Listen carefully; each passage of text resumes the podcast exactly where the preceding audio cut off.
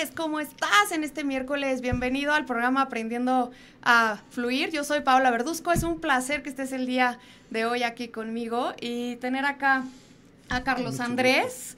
Eh, este, el día de hoy vamos a, platicar de un tema muy eh, interesante que se llama cómo fluir espiritualmente. Te voy a platicar y te voy a presentar a Carlos Andrés. Eh, Carlos Andrés es amigo mío desde hace muchos años atrás. Eh, tuvimos la oportunidad de estar juntos en la carrera de comunicación durante, ¿qué fueron? ¿Dos años? Dos años más y o medio, menos, ¿no? Y tiempo después, Carlos Andrés descubrió que por ahí no era su camino y, des- y realmente descubrió que su vocación era justo la parte espiritual. Terminó la licenciatura en filosofía Filosofía. y hace cuatro años eh, se ordenó como sacerdote. Y entonces, pues para mí es maravilloso tenerte acá, este, como amigo y como un, como un ser de luz que, que apoya a la gente a crear conciencia de otra manera. Pues muchas gracias, Pau. Buenas tardes. Saludos a todos en este miércoles, como decía. Y pues aquí estamos en lo que podamos apoyar, a ver por dónde nos lleva. A ver por dónde vamos en el día de hoy, a ver ¿no? por dónde fluimos. Exactamente, este, yo creo que fíjate, ¿por qué está Carlos Andrés acá? Porque precisamente yo desde el primer programa te decía que, que la idea de, de este concepto de aprendiendo a fluir es el que tengamos temas que nos puedan apoyar a todos. ¿Por qué? Porque estamos constantemente en varias áreas de nuestras vidas y de repente eh, la parte espiritual la, la olvidamos, ¿no? Creemos que todo está perfecto, que todo es maravilloso y luego nos da miedo, o al menos esa es mi idea. Como que nos da miedo hacer, adentrarnos y profundizar en la parte espiritual. Dime tú, ¿estoy más o menos errónea? ¿Por qué es ese miedo que nos da? Yo creo que, obviamente, como se dice en México, cada quien habla según le fue en la feria. Y es que en general, la formación religiosa que se nos dio a muchos, sobre todo de muchas generaciones hacia atrás, los que estamos un poquito ya con más décadas encima, una formación religiosa demasiado basado en reglas. Ok. De hecho, hasta íbamos en el catecismo y teníamos que aprendernos todo de memoria. Y, Sí. y era un- una fe así, dogmática de aprender. Y hay que entender que la vida espiritual no es eso. La vida espiritual es una relación con Dios. Ok. Es eso la vida espiritual. Donde voy aprendiendo y conociendo a una persona. Ujú. Ya después vendrá lo demás. Conocer los dogmas, etcétera. Y pero si yo no me he encontrado con esta persona, ¿cómo vivo mi vida espiritual? Como si fuera una especie de camisa de fuerza, donde tengo que cumplir estas reglas y si Dios, y si no lo hago, Dios se va a enojar. Y, y Dios no funciona así. Si uno ve al Evangelio que nos dice de lo que es Dios, al menos yo lo pienso como cristiano, Dios no funciona así. O sea, Dios nos ama y lo que quiere es eso, entablar una relación con nosotros. Una relación con nosotros. Fíjate, ahorita dijiste algo bien interesante y se me vino a la mente así como, ok, es el tener una relación con la persona. Sí. Eh, el tener esa relación con Dios o espiritual, yo se me vino ahorita a la mente como el tener una relación a la vez conmigo mismo. O sea, siento que en la medida en la que yo tenga esa, esa relación con Él, la estoy creando conmigo misma. O sea, me estoy conociendo, me est- estoy como teniendo una introspección. Pero ¿qué sucede? Por, dime si estoy erróneo o no. Pero, por ejemplo, ¿qué sucede con estas? eh, porque en nuestra audiencia puede haber gente Claro. que crean Jesús o que crean la vida o en el universo y que les haga como sus, sus rituales o sus oraciones o no sé, a sí, otras sí. cosas. Entonces, ¿qué pasa con esas personas que no tienen a lo mejor esas creencias como a lo mejor nosotros en la parte espiritual de un ser supremo? Yo creo que, como dice San Agustín, es muy padre, a mí me, gusta mucho el libro de las confesiones, donde él cuenta su vida. La vida de San Agustín es apasionante, porque es un hombre que buscaba la verdad. Su mamá, eh, Santa Mónica, una mujer muy católica, que siempre quiso que San Agustín fuera un buen cristiano, pero San Agustín no quería. Y al contrario, San Agustín empezó a buscar la verdad. Y esta es la clave de San Agustín, es un buscador. De la verdad. de la verdad. Y anduvo metido en varias cosas, varias filosofías, encontraba una, no le funcionaba, hasta hablaba con jefes religiosos, les decía, usted está mal en esto, en esto, en esto, y se cambiaba y buscaba en otra. Hasta que San Agustín en esa búsqueda encuentra a Dios. Eh, pero la clave es precisamente eso, la búsqueda. Y todos estamos en búsqueda. incluso alguien que se diga católico, es que ya encontré, sigues en búsqueda de conocer a Dios, de conocer realmente a Jesús. El hombre no es un ser estático y la vida espiritual no es algo estático en el que podemos decir yo ya estoy acomodado o ya entendí.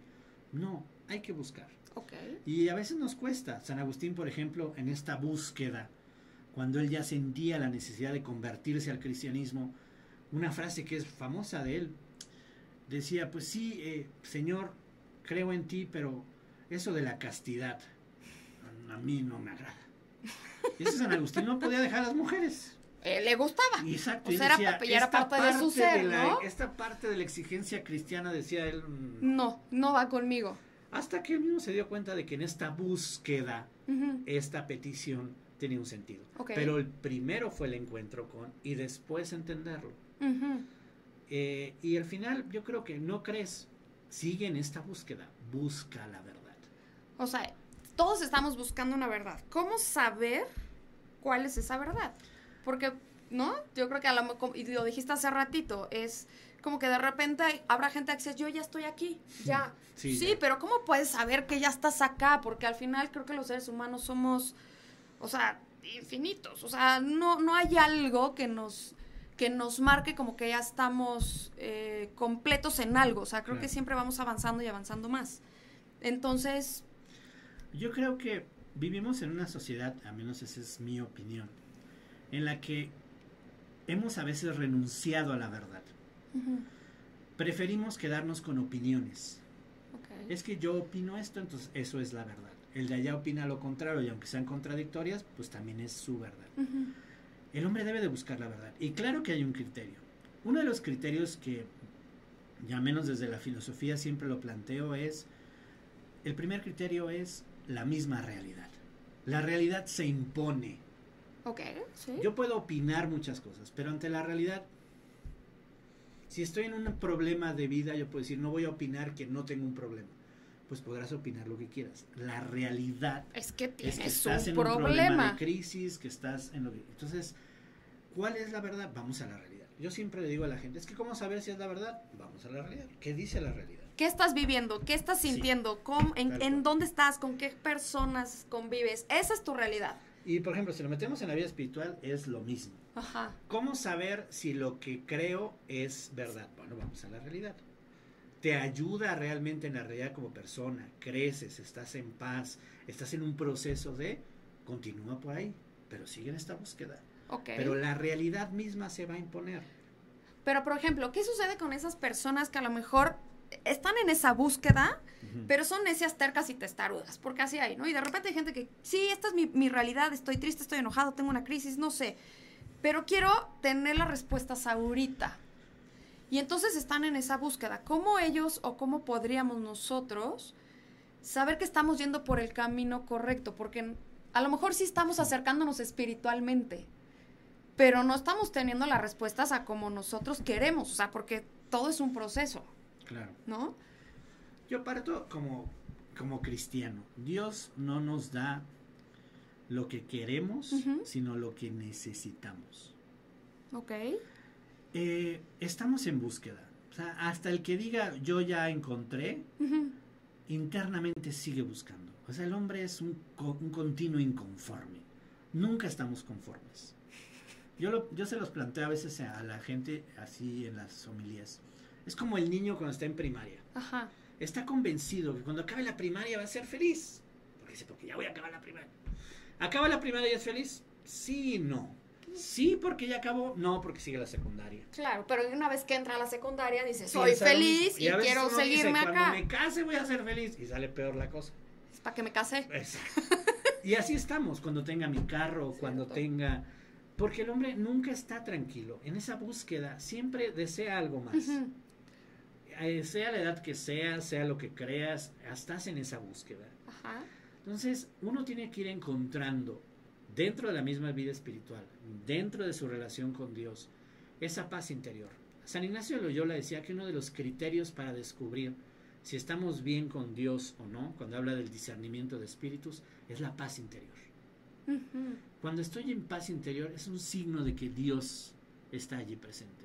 Cuando no estoy en paz, ahí hay algo que no está bien. Que no está bien. Y ese es un criterio, que lo que lo, que lo da la misma realidad. No estoy bien conmigo mismo. Oye, hay, hay, ahorita que dijiste que está Dios como conmigo dentro, es mucha gente nos, y hay muchas como teorías, dime si estoy bien o, o no, de que eh, nos dicen que nosotros somos Dios. O sea, que siempre hay un Dios en- dentro de nosotros mismos, porque así es. Entonces es como ir trabajando esa parte, em, irla puliendo. ¿Es cierto? ¿No? ¿O cómo lo, cómo tú identificas esa parte? Yo en lo personal no estoy muy de acuerdo con esta postura de que somos, y sí la, sí la he escuchado. Porque hay algo que es real, somos débiles. Algo que es interesante dentro de nuestra misma búsqueda es reconocer nuestras propias debilidades. Ok. No somos todopoderosos. Cuando a mí la gente me dice, padre, ¿por qué los jóvenes no se acercan a la iglesia? Yo hasta le digo, pues es normal. ¿Por qué? Cuando uno es joven, dice, yo puedo todo. O sea, a mí échenme al gato. O sea, veo el mundo, me lo puedo comer completo. Ajá. ¿Por qué voy a necesitar de Dios? Ok. Al contrario, yo puedo hacerlo todo. Todo depende de mí. Conforme vamos avanzando en la vida, nos damos cuenta de que no somos tan fregones como nosotros queremos. Pero es por lo mismo, porque estamos en un crecimiento o en un aprendizaje. Nunca tenemos todas las respuestas ni estamos completos al 100%. No somos dioses. O sea, vamos reconociendo nuestra propia debilidad y nuestra necesidad de los demás, nuestra necesidad de Dios. Ok. Yo creo que ir encontrando a Dios en nosotros mismos. La frase de San Agustín está en las confesiones, dice él, tarde te amé, tarde te amé. Experiencia tan antigua y tan nueva, tarde amé. Yo te buscaba afuera y tú estabas dentro de mí. Wow. San Agustín descubre que en esta búsqueda, él andaba buscando fuera, en placeres, en religiones, en filosofías, y él descubre a Dios en sí mismo. Un Dios que siempre estuvo allí, hablándole, motivándole. Dios al final de cuentas no está tan lejos, está más cerca de lo que nosotros creemos. Pero hay que saber entrar en nosotros mismos. San Agustín hablará de la interiorización. Entrar en nosotros mismos y descubrir a un Dios que está allí, amándome. Entonces sería un poquito como de la parte de hacer conciencia con nosotros mismos. O sea, realmente estar en el aquí y en el ahora de quién soy, qué siento, qué pienso, e irlo identificando y dejar que conforme lo que estoy sintiendo, algo más allá me dé algo, me- Dios se me- va me- manifestando, se va manifestando. Ok. Y Dios nos va hablando. Y que, pero a ese ratito te preguntaba, ¿qué sucede con, con las personas que no creen en un Dios como a lo mejor tu Dios o mi Dios? O Yo sea, le diría lo mismo, busca. No te canses de buscar la verdad. San Agustín lo hizo. O sea, no creo en Dios, muy bien, ¿en qué crees? Sigue en esa búsqueda, ok. que te haga sentir y ser pleno. Y sobre todo, una de las características que yo creo que nos hace más felices a todos es amar a los demás. Definitivamente. Y al final, si uno lo analiza, es lo que pide Cristo en el Evangelio, que es ama a los demás. Claro. Entonces, en esa búsqueda, interiorizando, pero al mismo tiempo amando y saliendo de ti mismo. Y en esa manera sigue buscando. Ya encontrarás o ya encontraste o te sientes en paz, pero no te canses de estar en esa búsqueda. Yo lo que le diría a alguien así, perfecto, sigue buscando. ¿Cómo, ¿Cómo encontrar esa paz interior cuando estamos ante una crisis? Porque generalmente eh, buscamos a algo más que nos dé esa paz o esa tranquilidad Claro. o esas respuestas de lo que nosotros no estamos logrando superar o manejar, sobre todo en esas crisis en las que sentimos que la vida se nos está viniendo encima. Claro. Entonces, ¿por qué, ¿por qué caemos nada más a buscarlo cuando vemos lo malo? Yo creo que es normal. O sea, cuando ya vemos que ya el agua nos llegó al cuello, pues ¿de qué me agarro? Pues, pues vamos a agarrarnos de Dios a ver si Él... Y a veces me gusta llamarlo así, usamos a un Dios tapa agujeros. Es decir, tengo un problema y voy a ver si tapa El hoyo. agujero. Porque al final de cuentas también, al menos los que creemos en Dios y los que creemos en Cristo, sabemos que Dios puede y hace milagros. Y a veces vamos así en nuestra vida espiritual, buscando a un Dios que ojalá me ayude en este problema. Y ciertamente Dios nos ayuda. Pero el problema es, ante una crisis, de entrada no, nuestra comprensión de la realidad es equivocada, porque la vemos a partir de nuestra propia crisis. Yo veo las cosas con el problema encima. Claro, no, es como diciendo, te tienes que alejar un poco para que entonces podamos ver realmente todo el bosque y todo, ¿no? Todo lo que hay alrededor. O sea, poder aceptarle, tener conciencia y ver realmente las cosas como son, porque las emociones al final del camino son las que nos están atrapando, ¿no? Y que esto es complicadísimo. ¿Por qué? Pues porque ¿cómo le hago para alejarme si estoy en medio de ella? Estoy ya metido en el lodo ¿Cómo le hago para alejarme y ver las cosas de manera diferente? Y ahí es donde, al menos eh, yo creo que la vida espiritual debe de ayudarnos. La persona con fe es capaz de ver la realidad y ver la misma crisis desde otra perspectiva. Hay un libro de Ansel Grum que se llama precisamente eso, La fe como nueva perspectiva. Y la fe son unos lentes con los que me ayudan a ver la realidad ya no solamente en el plano horizontal, sino también en el plano vertical. Y puedo decir, bueno, a ver, en esta crisis, Dios, ¿qué me quiere decir? ¿Qué puedo aprender? ¿Qué ¿Cómo puedo encontrar a Dios en medio de esta crisis? Todos sabemos que las crisis nos purifican. Las crisis nos hacen mejores personas. Total, nos hacen crecer. No lo vemos cuando estamos. No, no, no. En el momento ni loco. O sea, odiamos eso y sentimos incluso que hasta odiamos a Dios o a la vida o al universo y demás, ¿no? Cosa que es normal. Claro. A mí cuando la gente se confiesa y me dice, padre, me arrepiento de que me enojé con Dios. Y yo le digo, ¿cuál es el problema? Pues enójate.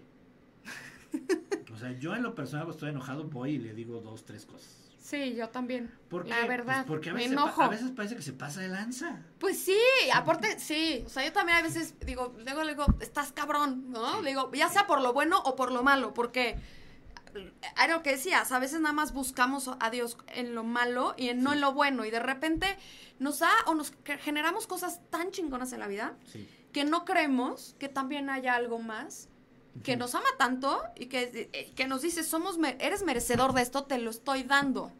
¿no? Y entonces, pues también yo creo que es muy válido decirle, estás cañón, o sea, gracias. O gracias porque estoy acá, gracias porque estoy vivo, gracias. Y al final de la mano creo que va, eh, sí va muy de la mano el que trabajemos con nosotros mismos en el día a día. Y repito, y lo vuelvo a reiterar, porque creo que la sociedad hoy necesitamos ser conscientes de nosotros, de lo que somos y de lo que queremos de aceptarnos y, y, de vivir en el aquí y en el ahora, o sea, de fluir con lo que tenemos y con lo que somos. Y en la medida en que lo hagamos, pues vamos creando más abundancia, vamos creando mejores relaciones, eh, no sé, mejor, nos sentimos, ser más exacto, eso, plenitud.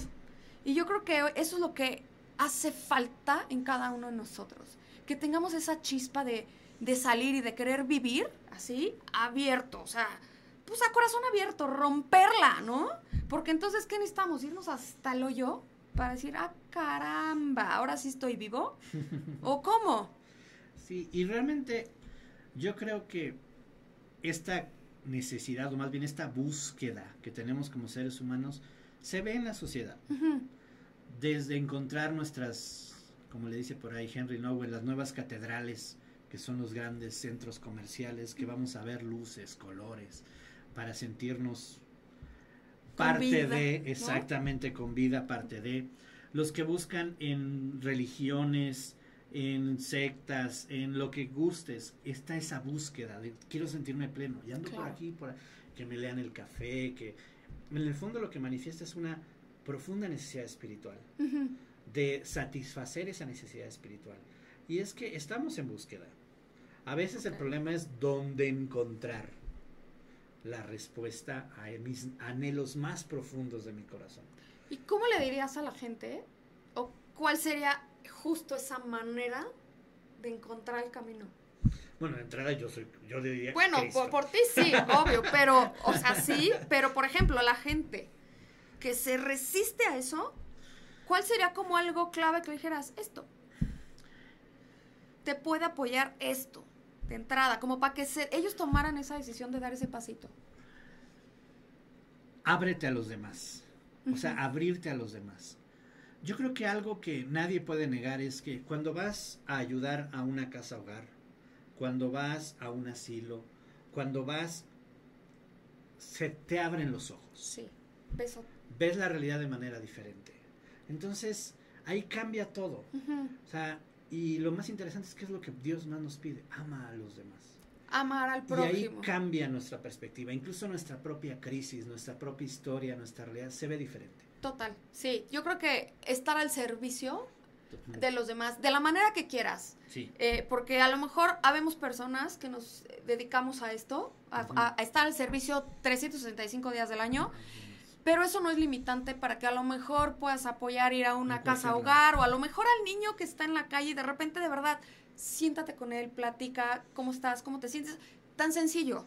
Voltea y sonríele al que está al lado. Eso es estar al servicio. O sea, ábrete. Y les, les una propuesta ¿No? muy concreta para abrirte. Lo hice en alguna, en alguna parroquia y, y es muy interesante.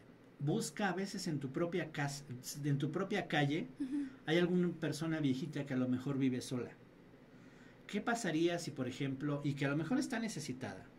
¿Qué pasaría si a lo mejor los lunes te pones de acuerdo tú con el vecino y con el de acá y van a ir los vecinos a llevarle de comer? Lo único que van a hacer es hacer, si hicieron tanto de sopa, hacer un, poquito, más. Y vas a ir a compartir con esa persona. Wow, sí. O sea, y hay, lu- hay lugares donde las mismas, la calle empieza a cambiar. ¿Por qué? Porque nos estamos apoyando. Claro, y la energía, mira, nosotros decimos acá que la energía no miente, ¿no? Al final del camino empiezas a vibrar de otra manera, empiezas a, algo empieza a surgir en ti que te da alegría, te da felicidad sí. y es, es una onda expansiva, ¿no? El hombre es pleno cuando ayuda a otros. Totalmente, el servicio. Yo creo que me iría como de este programa de que estemos al servicio, que tengamos el corazón abierto, que nos demos a los demás, porque al final dependemos unos de otros. Quien diga que no, está perdido. Y ahí, ahí encontramos a Dios. Ahí seguimos en esa búsqueda. Ok. Y eso es la vida espiritual. Eso es relacionarme con Dios en mis hermanos. ¿Qué le podría hacer para cerrar? Decirle a la, a la audiencia que nos está escuchando en este momento que pudieran hacer hoy para comenzar a trabajar su vida espiritual si es que están así, en línea recta y que empiecen a sentirse vivos de nuevo. Yo creo que el punto de partida es saca de tu corazón, habla con Dios. Con lo que creas, de lo que traigas ahí adentro. Ok. O sea, el punto de partida es eso, habla, sácalo. No nada más tenerlo ahí o pensarlo o yo creo, sácalo. Si eres cristiano, ve a la iglesia, plántate delante del Santísimo y dile, Señor, lo que traigas. Ok. sea bueno o malo, sácalo de allí. El eh, hay- para partir, hay que partir de la relación en que, en el punto en el que esté. Cuando nos relacionamos con una persona, pues cada uno sabe en qué punto está. Podemos estar de buenas, habrá tiempo que no nos vemos, tuvimos nuestras diferencias, no te conozco. Ok. Si la vida espiritual es una relación, primero habla. Habla. ¿De, lo que, ¿De qué vamos a hablar? De lo que traigas ahí. Ok. Y Y yo de ahí, a- amar a los amar a demás. los demás. Eso era justo lo que iba a decir. Y yo agregaría que si tienes oportunidad de sentarte con alguien que no has platicado o, es o que has tenido abandonado por mucho tiempo, yo creo que es un muy buen momento para que hoy le mandes así un mensajito de quiero platicar contigo, a qué hora, y que le marques. No le mandes un mensaje por texto, marca. Y si puedes ir a visitarlo, hazlo. Y abre tu corazón, porque eso es fluir espiritualmente. Y en la medida en que lo hagas, vas a ser mucho más pleno feliz y vas a tener tranquilidad y paz, que creo que eso es lo que hoy en día el mundo estamos necesitando, ¿no? Así es. Entonces, eh, pues No muchas gracias. No, no nos cansemos de buscar, hay muchísimas respuestas, no tendremos las respuestas en el momento seguramente, pero hay algo mucho más grande, llámalo Dios, vida, universo, como quieras llamarlo, que te ama por el simple hecho de que eres tú y que eres un ser maravilloso. Entonces, muchas gracias. por Muchas estar gracias, acá. por, gracias por la invitación. Este- Espero que de, de algo hayan servido. Seguramente, yo creo que sí. Eh, gracias a todos ustedes que estuvieron acá con nosotros. Si te gustó el programa, si crees que puede apoyarle a alguien, por favor, dale like, búscanos en TV4 y comparte el video y te espero la próxima semana. Esto fue Aprendiendo a Fluir. Te quiero y recuerda, vive la vida a corazón abierto. Beso.